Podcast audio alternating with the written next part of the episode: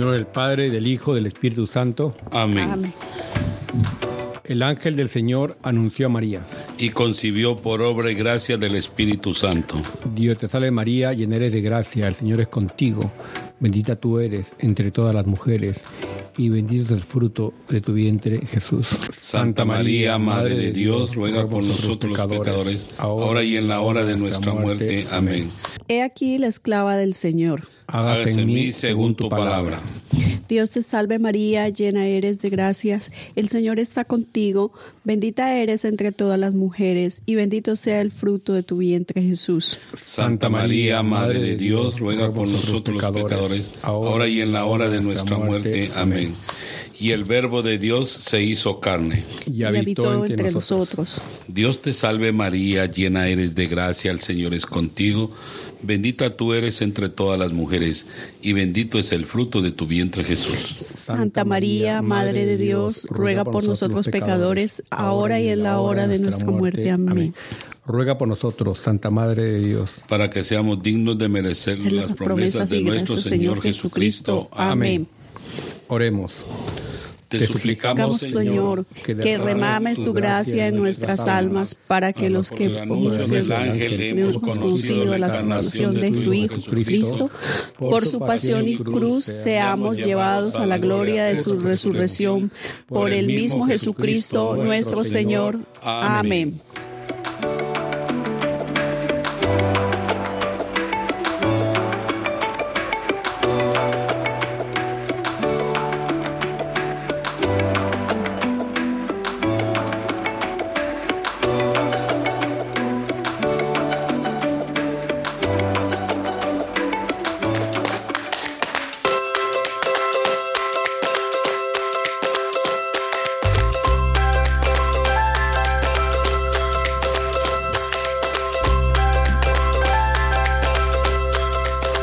Bienvenidos todos a su programa Arrepentidos, Conversos, Testigos, un programa católico sobre Pedro. Berejizos, Sóticas, Flananios, rogatas, restitutas, pantagatos y otros pecadores empedernidos. Bienvenidos a todos, comenzando un nuevo mes. Bienvenida, Josefa, después de tanto tiempo. ¿Cómo has estado? ¿Cómo lo has pasado? Muy bien, un poco perdida, pero, pero bien. Feliz de regresar. ¿Por qué perdida? Porque después de un tiempo de ausencia se sienten los nervios de la primera vez. Muy bien, pues es, normal, ¿no es cierto, Félix? claro, que sí, este, hay que, la verdad es que por más que uno está aquí con Dios y haciendo las cosas para bien de todos nosotros, los, los nuestros oyentes, pues quiero darle las gracias a todos los que nos escuchan a través de los diferentes medios de comunicación, darle la bienvenida y, yo también estoy volviendo de nuevo por problemas de horario, por problemas de trabajo, cambia cuando cambia el verano, pues nos alejamos un poco por el trabajo, nos, evita venir, pero gracias a Dios aquí estamos, estoy muy feliz y contento de estar con ustedes otra vez aquí para poder llevar tantas inquietudes acerca de, del programa de nosotros tan maravilloso que nos deja llenos de, de tanta enseñanza, de tantos santos que tenemos en la iglesia. Así que bienvenidos todos. Y Juan, ¿qué tal? ¿Cómo has estado, Juan, en los controles? Muy bien, muy bien, gracias a Dios. ¿Y ustedes cómo están?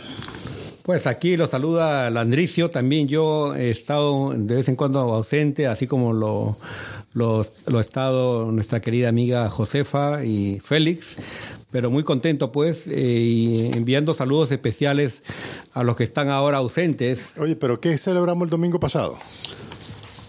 Ah, pues qué les puedo decir. Buena pregunta. El domingo pasado celebramos este. Tú hiciste la secuencia en la iglesia. Corpus Christi, Corpus Christi. El cuerpo de, Cristo. Fue una celebración maravillosa con nosotros en la iglesia. Por primera vez se hizo una, una procesión con. Bueno, fue esto, yo me quedé asombrado, me quedé admirado, me quedé maravillado. El, especialmente por el clima que nos regaló nuestro Dios ese domingo. Estuvo soleado, un domingo pero maravilloso. Eso, eh, según noticias, llegaron que el próximo año lo volveremos a repetir fue una cosa maravillosa. la iglesia se llenó completa, que hubo necesidad de celebrar una segunda misa en el Bellman y imagínense qué cantidad de gente. Y, qué bueno que cada día se acercan más feligreses a, a la parroquia porque tenemos que ser nosotros los que pidamos por la bendición y la gracia de Dios que nos bendiga a todos los que estamos en este país y que bendiga también a los que eh, estaban antes de nosotros aquí en este país, especialmente tanto inmigrante, que Dios los bendiga por, estar llegando, porque todos tenemos un motivo por el cual nos arriesgamos a venir a este país y qué bueno, me, me, encanta eso porque eh, da, la, da la pauta para poder ayudarnos entre todos nosotros. Exacto, y eh, a mí me impresionó pues el cuerpo de Cristo eh, no había meditado tanto en el maná que, que pues Dios dio al pueblo de Israel cuando ellos tenían hambre y les mandó el maná y Jesús luego vino, ¿no? Yo soy el maná, ¿no? Jesús es el maná, el, pan de vida y, es el cuerpo de Cristo. Y el Padre pues hablaba, hace una semana él decía pues de que Jesús derramó su sangre por nosotros, ¿no? su cuerpo y su sangre, y que en el Sagrado Corazón eh, iban a, tanto a comer el cuerpo de Cristo como la, sangre de Cristo, que es el pan y el vino, pero que igual, pues, algunas personas que solo, toman el vino o la sangre de Cristo, o el pan o el cuerpo de Cristo, es lo mismo lo mismo y es, es, un mensaje de liberación. Y hay gente que ha dudado. Ha habido milagros, dice, ¿no? Que, que realmente la, la hostia es está probado, ¿no? el tejido, el tejido que han descubierto es propiamente del corazón. Y no es un corazón humano, es el corazón de Jesús. Hay, hay varios científicos que han experimentado, han estudiado y, han visto que, las partículas o los pedazos que tienen ellos en su poder son del corazón de Jesús. Imagínense qué maravilloso eso. Eso lo llena uno de... Porque como decías tú, si tomas cualquiera de las dos especies, tomas el cuerpo separado o tomas los dos juntos o tomas la, la sangre de Jesús, es como que estuvieras tomando los dos. No importa, y si toma los dos, pues muy, muy bueno. Eso es una cosa que lo llena a uno su alma, le llena su mente y, le llena el corazón de una satisfacción tan enorme que, eso hace que uno se enamore todos los días de Jesús. Así es. Y pues queremos agradecer eh, a los de Radio Carisma, Carisma que, y otras emisoras que se unen a esta red a nuestro programa de Arrepentidos y también enviar un saludo especial a Aquilino, a Zótica, a Nemesio, que son parte del grupo, que hoy no están, pero están seguro escuchando y están espiritualmente con nosotros. Eh, y pues, eh, Josefa, ¿a qué santos honramos hoy día? Hoy honramos a San Gervasio de Milán, a San Protasio de Milán, a San Ramualdo, a San Deato de, Nerves, a San Lamberto de Zaragoza, a Santa Aurora Virgen y Martín, a Santa Hilda de Fecat, a Santa Juliana de Falconeri, al Beato Geraldo, al Beato Tomás Wuzhus. Eh, esos son los santos que honramos hoy que intercedan por nosotros. Amén. Amén. Y eh, Félix, eh, ¿qué santo o beato o beata nos toca hoy día reflexionar sobre su vida? Bueno, qué bueno. Hoy vamos a reflexionar acerca de la beata Miguelina de Pesado. Pesaro. Sí, ella es una persona que nació en Italia y, aquí estamos. Vamos a, tomar las palabras que, nos mandaron aquí en este reporte, que quién era ella, cuál fue su vida y, vamos a comunicarnos con ustedes a través de este medio, quién era esta persona que me imagino que ella está allá con, con Diosito, que, lo, todos buscamos, ir allá con Jesús. Saludos a todos los Migueles, Miguelinas, Miguel, eh, Miguelitas, Miguelitos, eh, Arcángel Miguel también, pues eh, es un gran personaje y un gran intercesor y protector nuestro.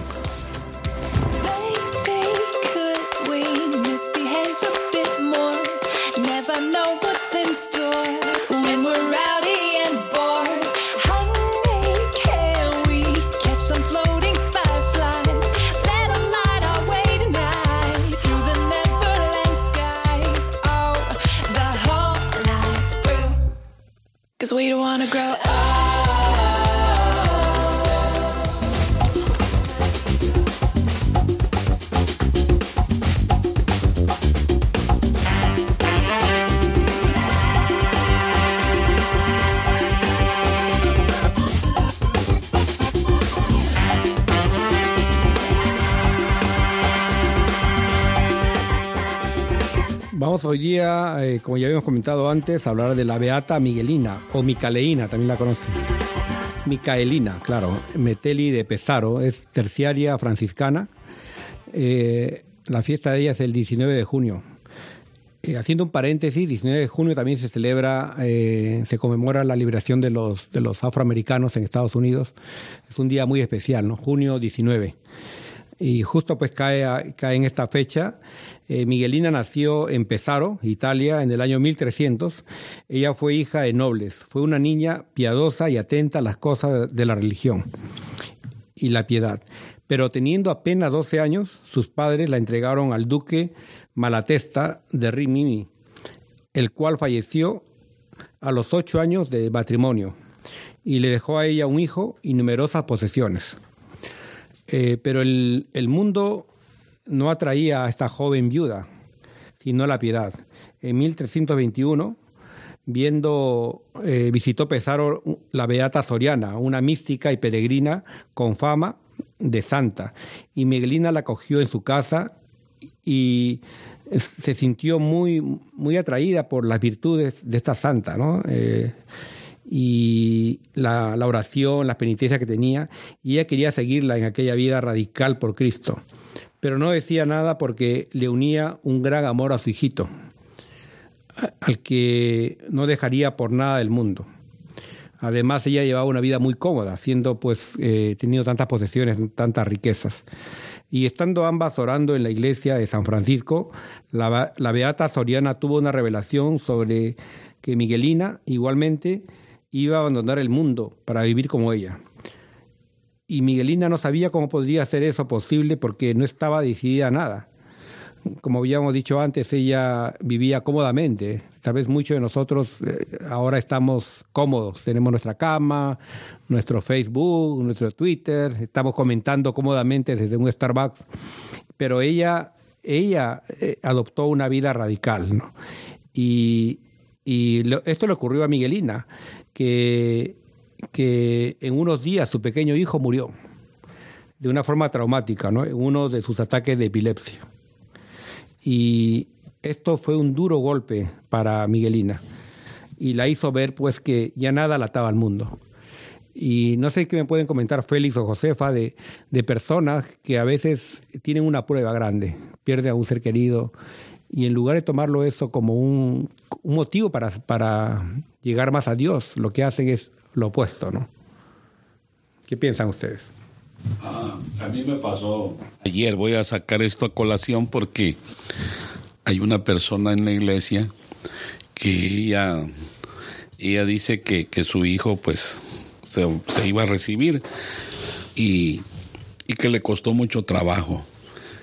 Y, y el muchacho pues era muy rebelde perdón, y yo le digo a ella que, que esas son cosas que uno tiene que, Dios, la verdad es que lo está puliendo a uno para uno tener una vida allá del otro lado de la cortina que vamos a pasar cuando, porque lo más seguro que tenemos los seres humanos es que nos vamos de este mundo, ¿verdad?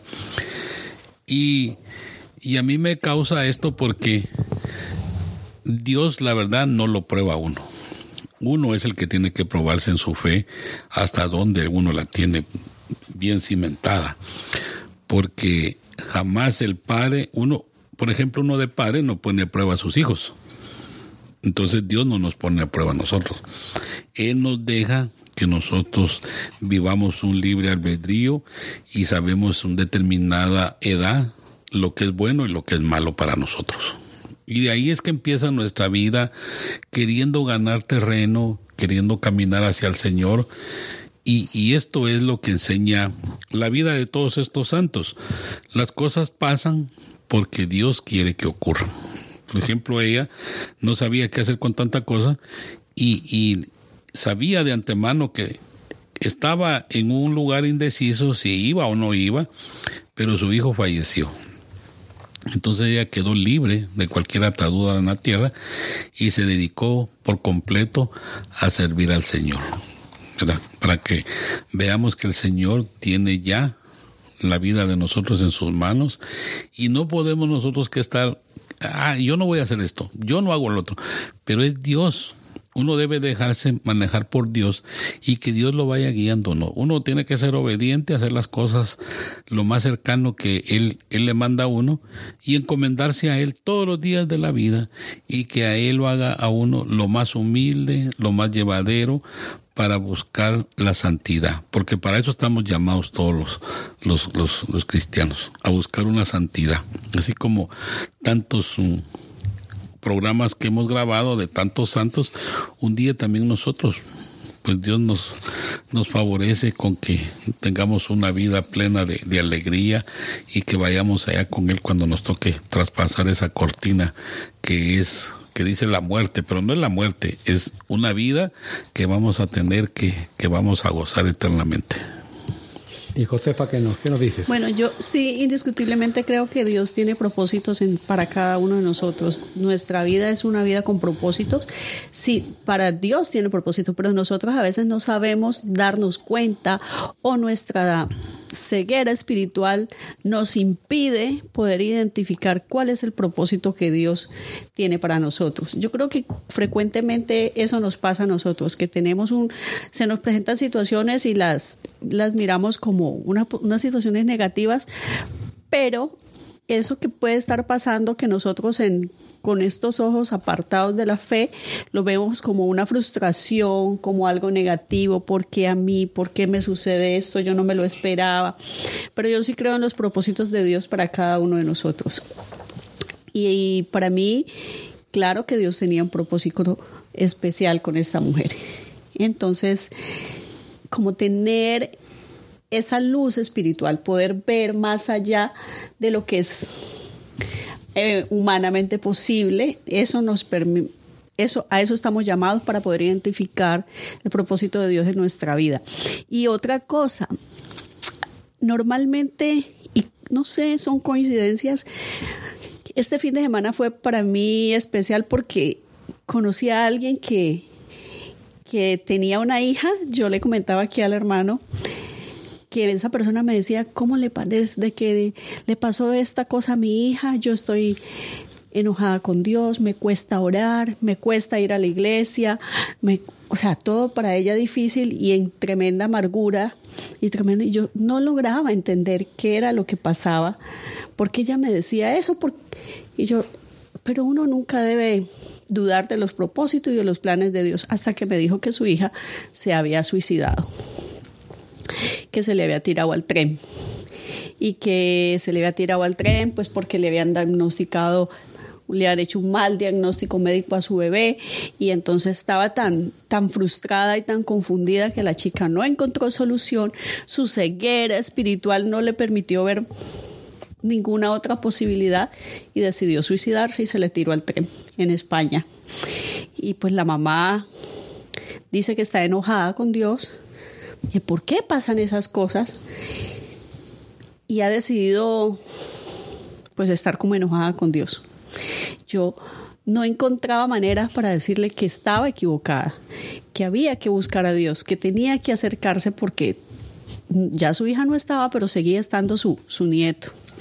Entonces yo sí creo que, por supuesto, la pérdida de un hijo duele, debe dolerle mucho, pero yo creo que más duele perder ese contacto con Dios. ¿ya? Porque es como uno quedarse ahí sí de verdad huérfano. Literal, huérfano.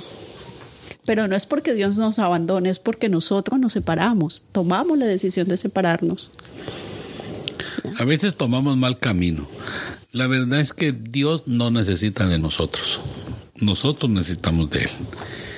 Y en este caso, ponerse uno a, a pelear con Dios, no, no entiendo yo la razón porque eh, Él, la verdad, no nos necesita.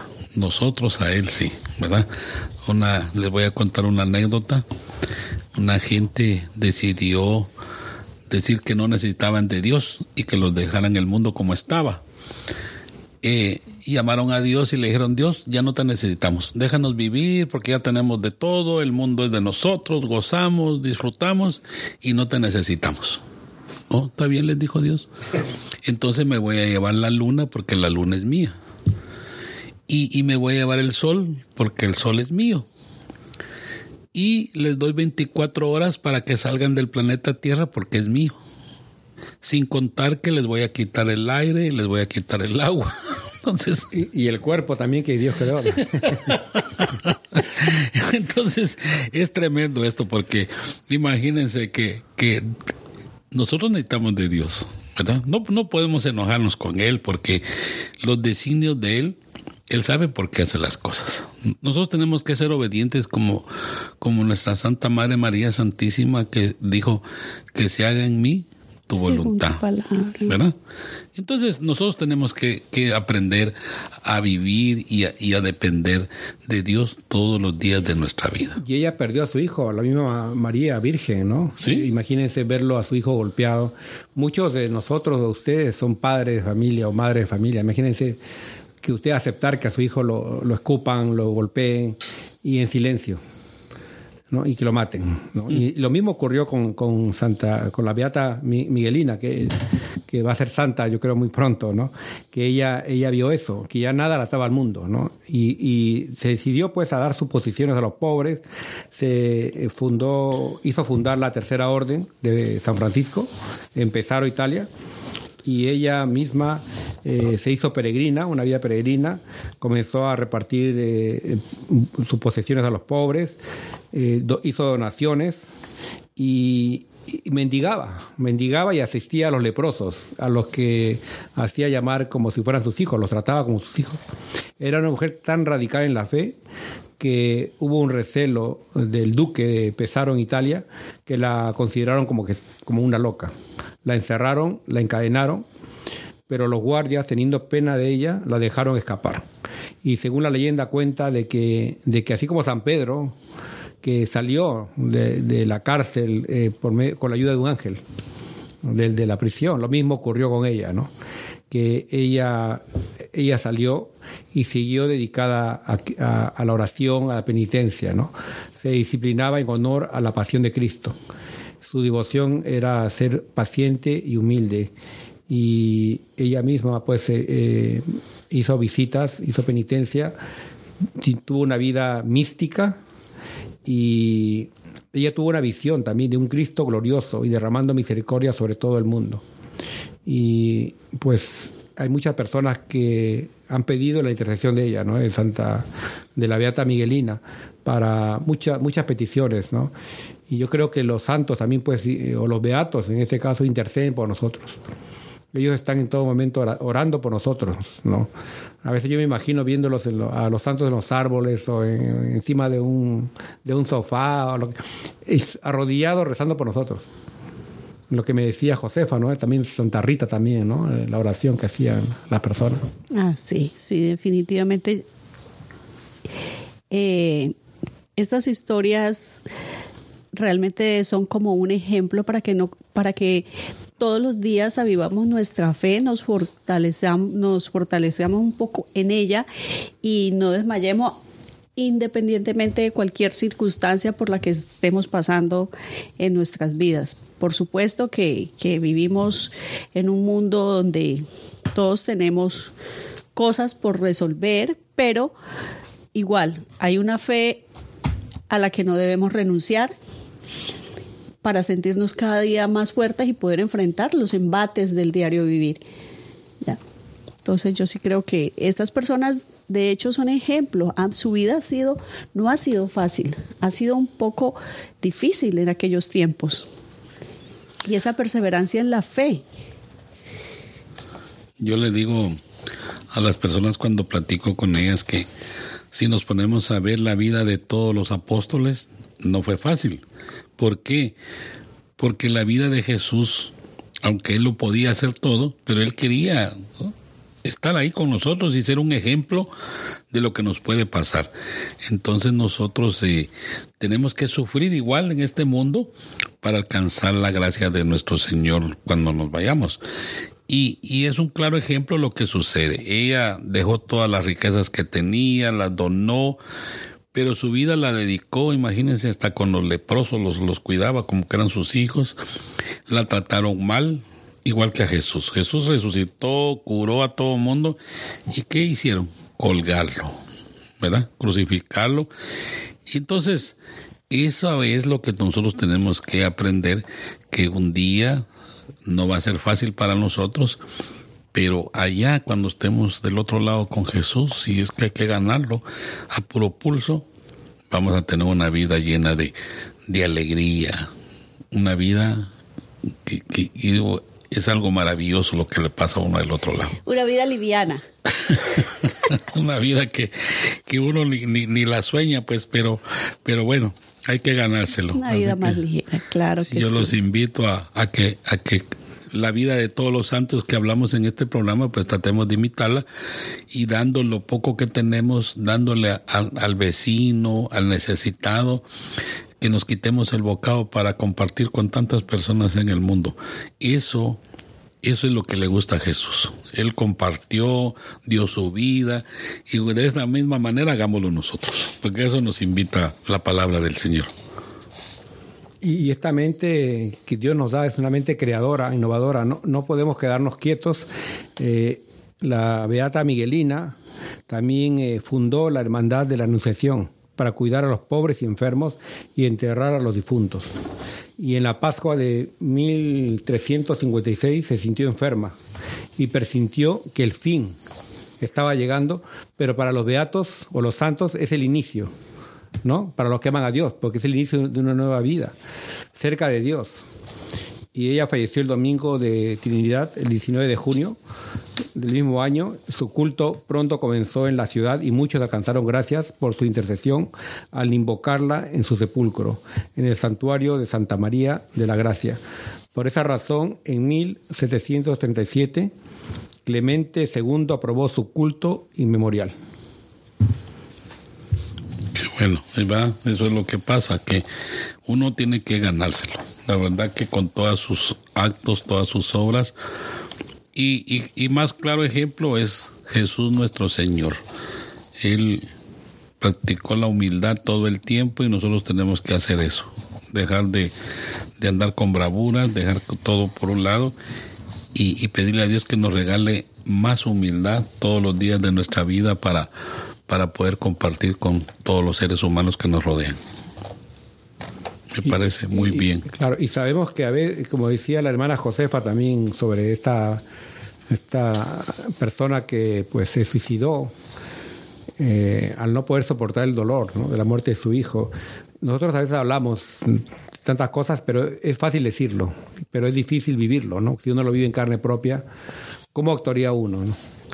si uno ve algún ser, ¿no? Eh, que ha fallecido de una forma horrible. No, y no es y es que el caso de la de la que yo te traigo a colación es que se decisiones equivocadas. definitivamente fue una decisión equivocada porque a ella le diagnosticaron que su niño de cuatro años tenía leucemia y ella tomó la decisión de suicidarse. Y resulta que el niño la necesitaba. El niño está vivo, el niño no murió el niño está vivo, está luchando contra la enfermedad, pero su mamá, en una decisión equivocada y ligera, decidió que, que no podía con eso y se suicidó se le tiró el tren. Oh, por Dios, qué decisión tan, tan equivocada. Y yo, ahí es donde yo digo, hay una ceguera espiritual, porque uno le dicen una, a uno le dan un diagnóstico y una persona que está conectada con Dios, que tiene una fe firme, uno dice, lo primero, uno clama a Dios por la vida de su hijo. Uno clama. Fíjate, yo... Yo lo que veo, y, es malo decirlo, ¿verdad? Decir, pero fue muy egoísta de parte de ella también.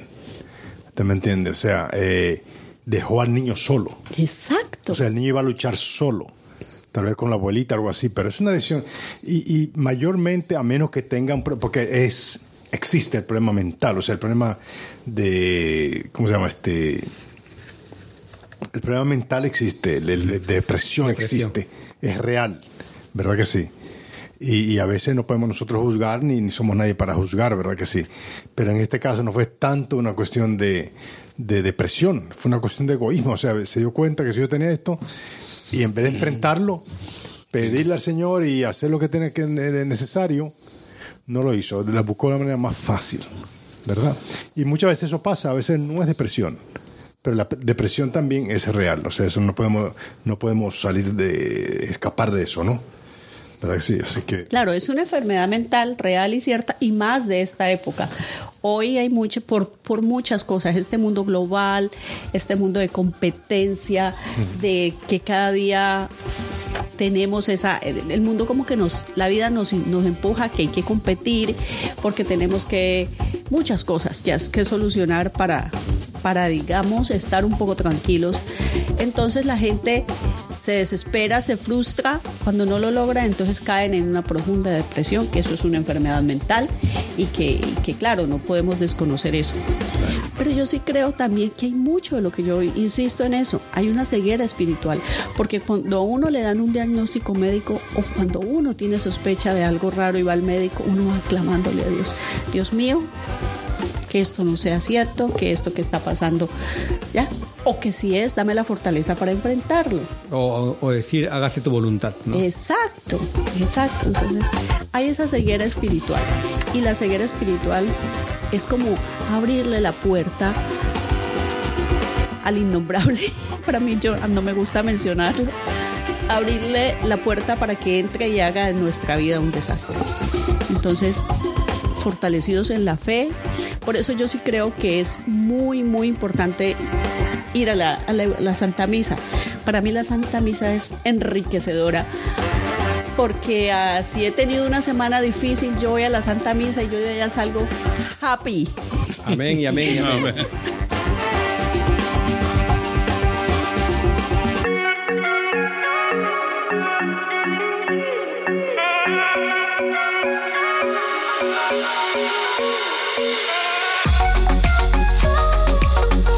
de la carta del, apóstol San Pablo a los Corintios. Hermanos, como colaboradores que, colaboradores que somos de Dios, los exhortamos a no echar su gracia en saco roto, porque el Señor dice, en tiempo favorable te escuché y en el día de la salvación te socorrí. Pues bien, ahora es el tiempo favorable, ahora es el día de la salvación. A nadie damos motivos de escándalo para que no se burlen de nuestro misterio.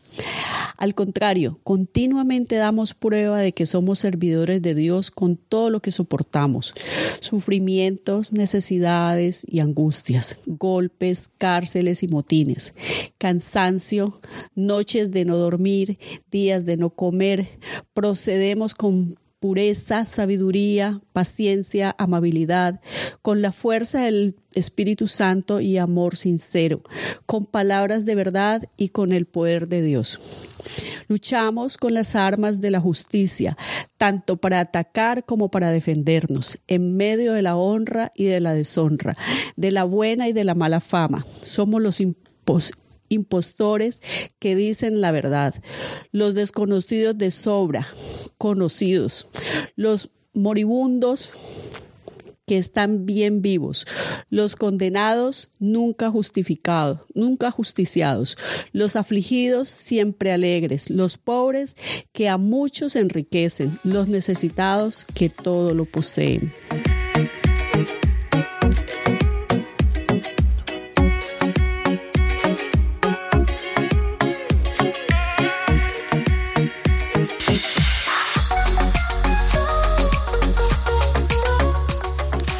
Aclamemos con júbilo al Señor.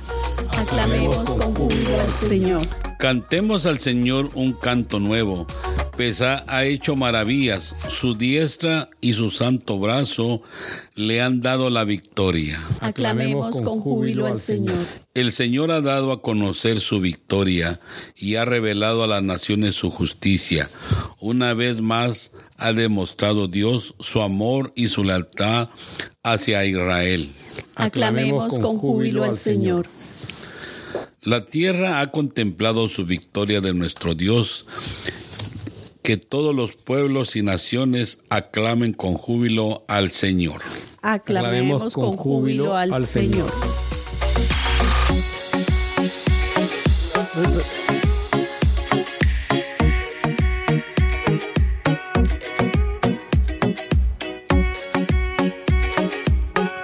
Lectura del Santo Evangelio según San Mateo. En aquel tiempo Jesús dijo a sus discípulos, Ustedes han oído que se dijo ojo por ojo, diente por diente, pero yo les digo que no hagan resistencia al hombre malo. Si alguno te golpea en la mejilla derecha, preséntale también la izquierda. Al que te quiera demandar en juicio para quitarte la túnica, cédele también el manto. Si alguno te obliga a caminar mil pasos en su servicio, camina con él dos mil. Al que te pide, dale, y al que quiere que le prestes, no le vuelvas la espalda.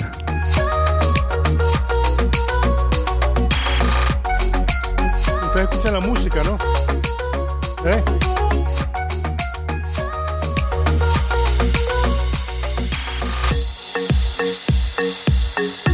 Mira, muy interesantes estas lecturas que realmente pues nos retan a todos nosotros, nos desafían. Eh, es duro lo que dice Jesús en el Evangelio ojo por ojo, diente por diente, y más bien tienes que dar la otra mejilla, ¿no? En realidad, cuando alguien, a veces alguien me insulta, yo trato de insultarlo peor. Cuando alguien me dice algo, yo lo trato de ofenderlo más, ¿no? Y, uno se, enoja y dice, a ver, ah, me dijo esto yo lo voy a decir peor, ¿no? Entonces, eh, el diablo está actuando ahí, porque yo digo, el cerdo, bueno, a veces nos comportamos como los cerdos, ¿no?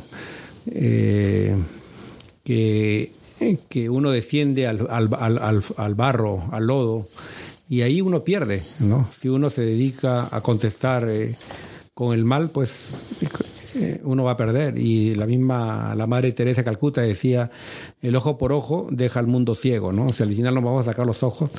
Lo que pasa ahora en Rusia con Ucrania, ¿no? Están con armas, repartiendo armas, y realmente estamos acabando con la, con la humanidad a mí me gusta estas dos lecturas porque empieza para, para venir a dar aquí con el Evangelio, que es una de las cartas más maravillosas que el Señor nos dejó, porque empieza con la lectura que leímos hoy, nos llaman impostores, mentirosos, nos llaman de todo. Y tenemos que soportar eso porque, como les decía, si los apóstoles murieron y, sufrieron tanto, no dice, no hay en la Biblia uno que diga que, un apóstol de Jesús, de los doce que tuvo, ninguno gozó de, de, alegría, sino que todos murieron masacrados, colgados y torturados y todo. Porque eso mismo le pasó a Jesús. Jesús curó a tanta gente, levantó muertos, hizo maravillas. Mm, dice que no alcanza los libros para poder describir tantas maravillas y suelen en poco tiempo en el mundo, ¿verdad? Y él nunca levantó la voz, excepto cuando, claro, porque era el templo que estaban los mercaderes ahí, pues él se enojó bastante y, lo sacó a, a latigazos, ¿verdad?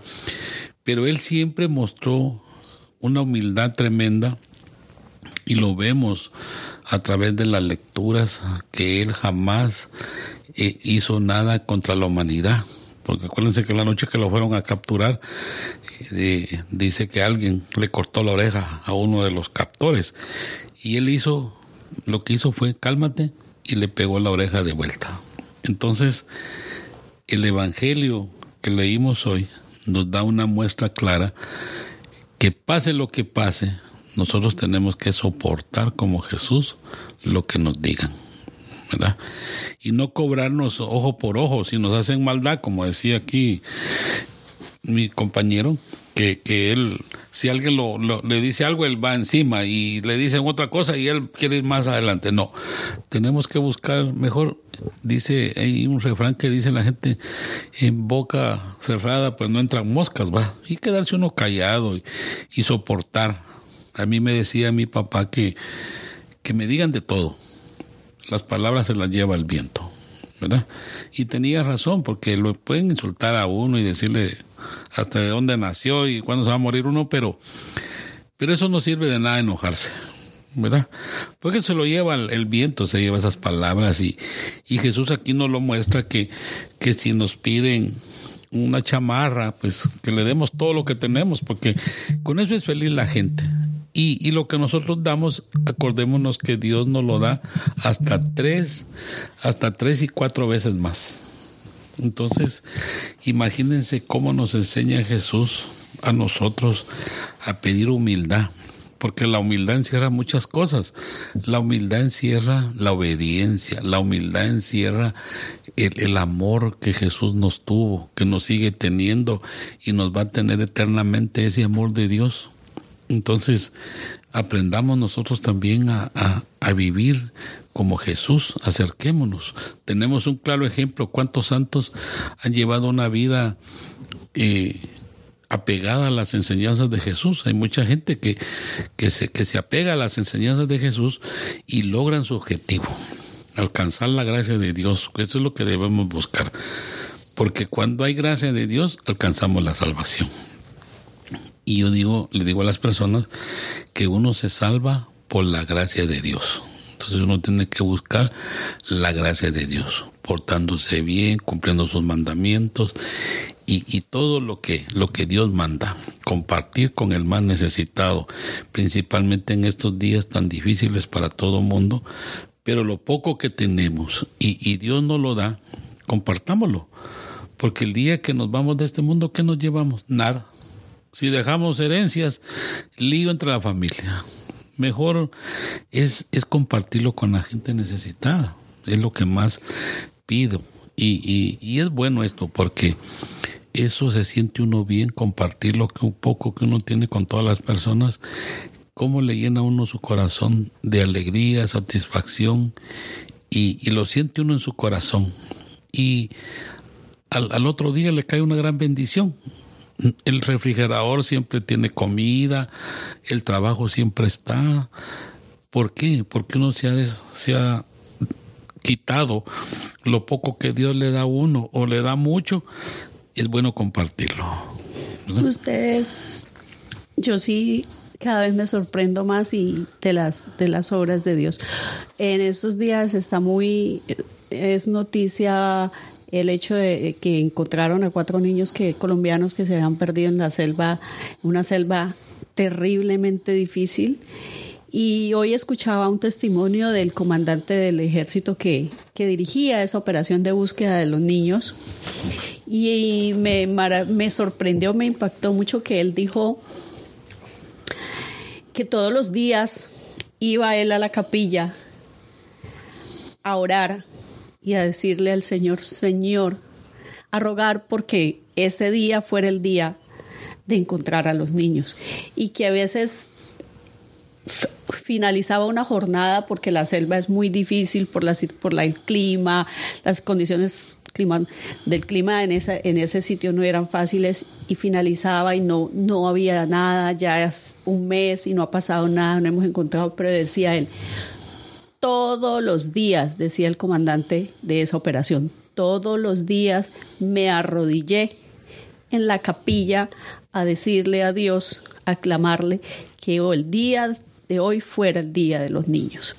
Y decía, y me llama muchísimo la atención que Jesús oró 40 días y ayunó 40 días.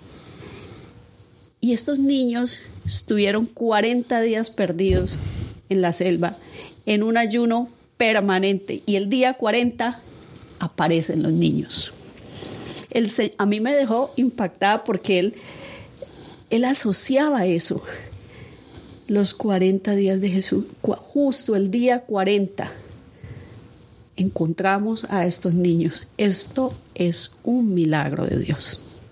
Decía, claro, estuvieron los, los hombres, 200 hombres del ejército y, los, y la población indígena buscando a los niños. Un ejército, una cantidad de gente, 40 días buscando a los niños y no los encontraba El día 40, después de arrodillarme tanto, de clamarle al Señor que me concediera ese milagro, justo me lo concede. Y, aquí pues cabe exactamente lo que dice el Salmo, los Salmos, ¿no? Aclamemos con júbilo al Señor. O sea, pues es un Dios poderoso, ¿no? Que ha revelado a las naciones su justicia y ha demostrado su amor y lealtad, ¿no? Yo creo que esas personas como tú, Josefa, que se arrodillaron y clamaron a Dios, sus oraciones fueron escuchadas, porque es un milagro, 40 días, un número simbólico, ¿no? Y también creo que Jesús, ¿cuánto tiempo estuvo Jesús después de muerto? Cuando, cuando estuvo, estuvo 40 días también, ¿no? Con los apóstoles, después de que, después de que resucitó. Parece que sí, estaba... Porque, porque él luego ascendió, ¿no? A los cielos. Sí, 40 días. Estuvo 40 días también. Porque el, 50 días es Pentecostés, sí.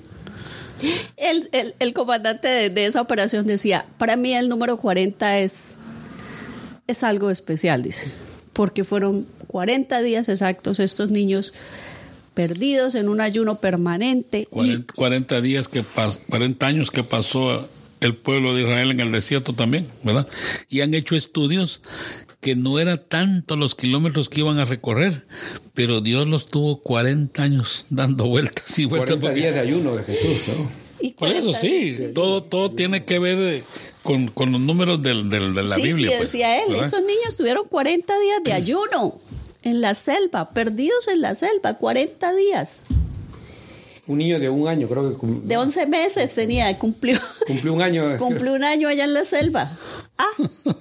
Y la niña de 13 años los ayudó, esta vez les daba frutas o algo para que no... Sí, sí. Porque son 40 días que realmente pues comían lo que podían, ¿no? Y sus, sus ropas se habían destrozado ya de ellos. Sí. Entonces, por Dios, Podemos ver que las maravillas del Señor son, son increíbles. Son increíbles. Entonces, Él nos muestra todos los días, aún hoy en esta época de la vida de todo el mundo, que Él está presente todos los días de nuestra vida. Y son claros ejemplos que Él ahí está y que solo tenemos que saber tocar la puerta y pedirle, ¿verdad? y Él nos concede lo que nosotros queremos. Yo veía y lloré porque yo dije, un hombre, un hombre de armas, porque el comandante de, esa operación es un militar, es un hombre que uno supone los militares no pueden ser tan susceptibles y tan frágiles en sus emociones porque deben ser objetivos en su propósito, ¿no? Yo supongo que la formación militar les hace un carácter fuerte y este hombre lloraba completamente conmovido y dándole las gracias a Dios. Decía, esto no es, esto es una obra del Señor. Como ese hombre absolutamente convencido de que eso que pasó, pasó por la gracia de Dios. Así es. Y es un claro ejemplo. Es un claro ejemplo para la humanidad porque, como decía usted, este, según la, la enseñanza de las personas que trabajan en los cuerpos de seguridad no pueden ser débiles, ¿verdad? Pero, pero aún así, a través de la historia de la Biblia, imagínense el comandante romano que le fue a pedir a Jesús. De ahí que dice, no soy digno que entres en mi casa, pero una palabra tuya me salvará. Y es cierto, no tuvo necesidad de Jesús de ir allá. Y la fe del hombre eso fue que hizo que su, que su criado se curara.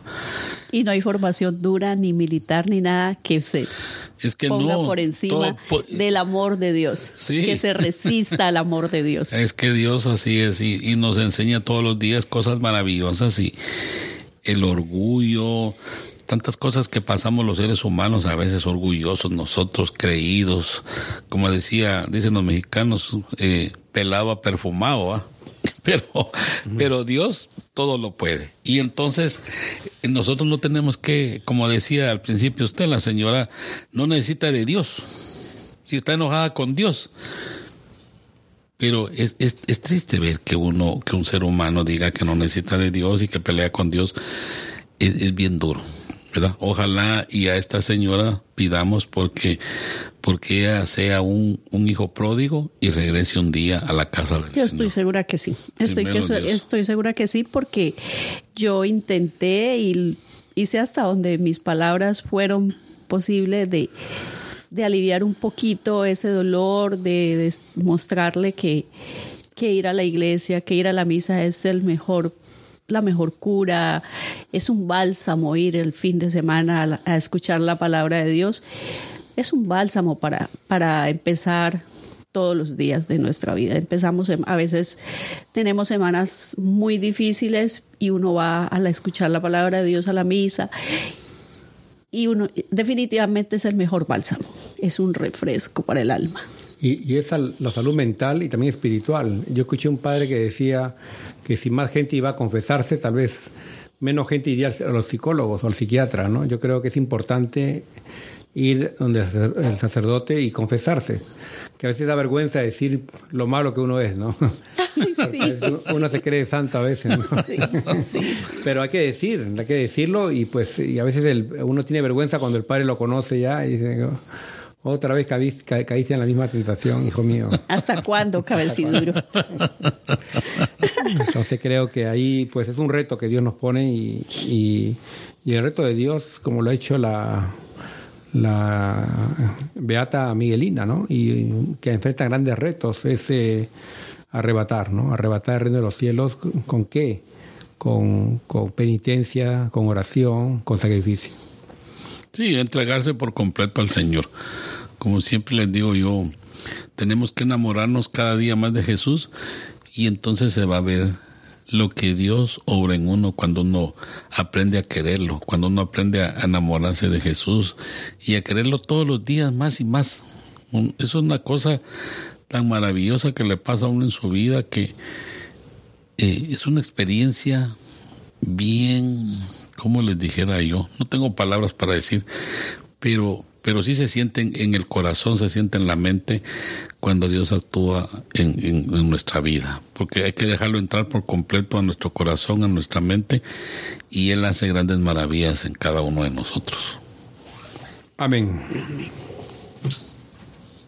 Entonces, yo digo que, bueno, este, tenemos que ser y tratar la manera de, eh, imitar a tanta gente, pero en especial tratar la manera de, ser como Jesús. Nunca vamos a ser como Él, pues, pero acercarnos lo más, porque hay gente que se ha acercado a, las enseñanzas de Jesús, ha estado ahí en su, en su en lo que él predicaba, eso nos hace llegar a él, nos permite llegar ahí con él y a, imitarlo. Como les digo, no vamos a llegar a ser exactamente como él hasta donde él nos permita, pero luchemos por ser lo más cercano a él.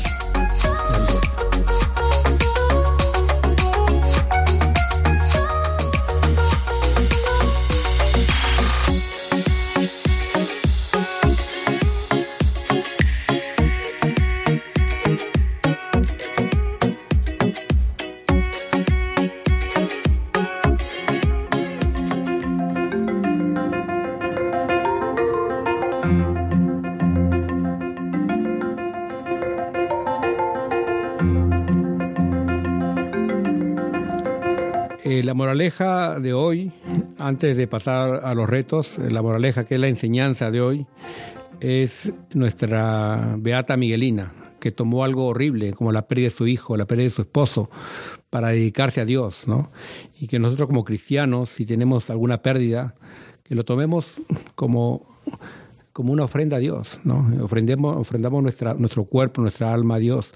Y, mi reto para los que nos escuchan y para también para mí y para todos es arrebatar la palabra, arrebatar el reino de los cielos. ¿Cómo?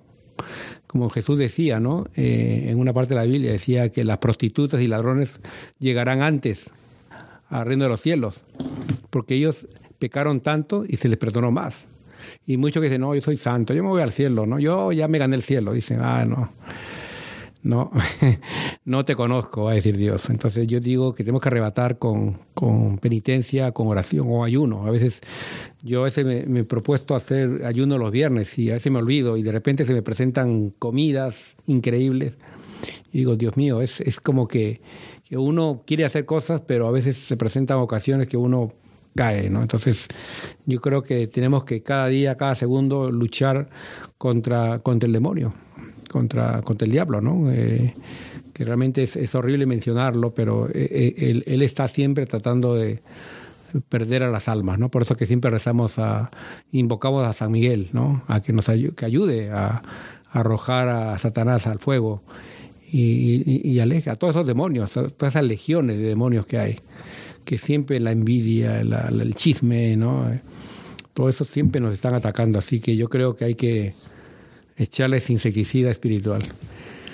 Para mí la moraleja es esta mujer, una mujer maravillosa definitivamente, muy interesante, porque desde su, desde su posición cómoda, porque era una mujer que tenía comodidades e materiales que para cualquiera no es fácil renunciar a a lo material para dedicarse a servir a Dios.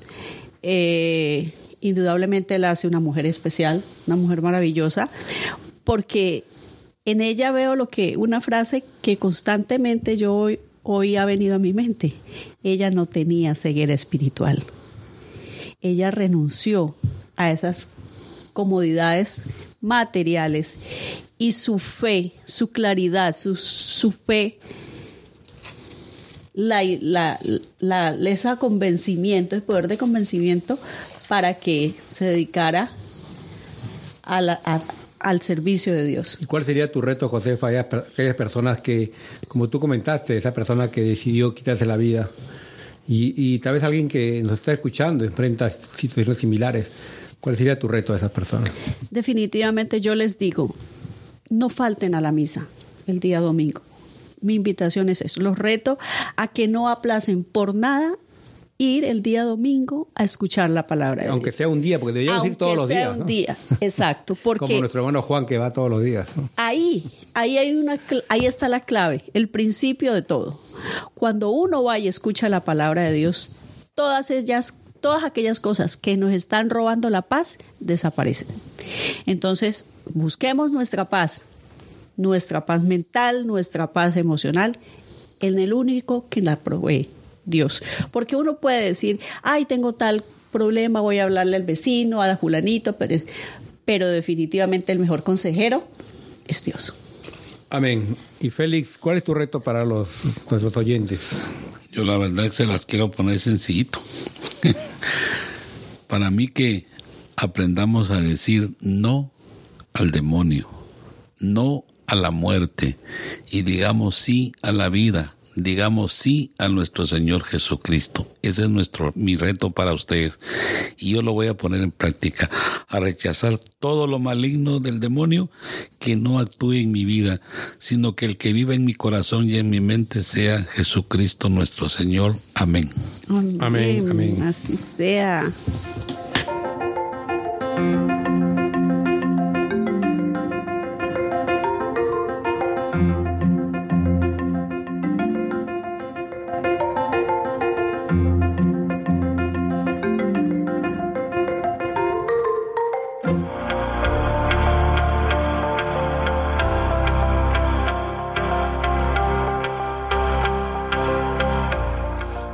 nuestro Redentor, que enviaste a tu sierva la Beata Miguelina a predicar el Evangelio y edificar tu iglesia en santidad, concédenos que podamos preservar en nuestros corazones esa fe que el Señor, con sus palabras y selló con su sangre, y profesarla en vida, dedicarnos, dedicados a tu Hijo, Jesucristo nuestro Señor. Amén. Padre eterno, yo te ofrezco la preciosísima sangre de tu divino Hijo Jesús en unión con las misas celebradas hoy en día a través del mundo por todas las benditas almas del purgatorio. Amén. Sagrado corazón de Jesús, ten piedad de nosotros. Corazón inmaculado de María, rogad por nosotros. San José, ruega por nosotros. San Pedro, ruega por nosotros. San Pablo, ruega por nosotros. Santiago apóstol, ruega por nosotros. San Marcos, ruega por nosotros. Bienvenido de Cotiboli. Ruega por nosotros. Beato Álvaro de Córdoba. Ruega por nosotros. San Mario. Ruega por nosotros. Beata Sandra Sabatini. Ruega por nosotros. Ingenio ruega por nosotros. San Filio de Fara, ruega por nosotros. Santa Restituta, ruega por nosotros. San Pantagato de Viene, ruega por nosotros. San Mansueto de Uruz, ruega por nosotros. San Berejizo de Andaje, ruega por nosotros. Santa Rogata, ruega por nosotros. San Flananio, ruega por nosotros. San Ostorgio de Milán, ruega por nosotros. San Pedro Canici, ruega por nosotros. Santa Faustina, ruega por nosotros. San Baro de Egipto, ruega por nosotros. San Félix, ruega por nosotros. Beata María Antonina Cratobón Ruega por nosotros. Santa Josefa. Ruega por nosotros. San Zótico. Ruega por nosotros. Beata Nemecia Valle. Ruega por nosotros. San Landricio. Ruega por nosotros. San Juan. Ruega por nosotros. San José de Cupertino. Ruega por nosotros. Ángeles Custodios. Rogad por nosotros. San Bonifacio de Creditón. Ruega por nosotros. Beata Miguelina de Pesaro. Ruega por nosotros. En el Padre, del Hijo y del Espíritu Santo. Amén.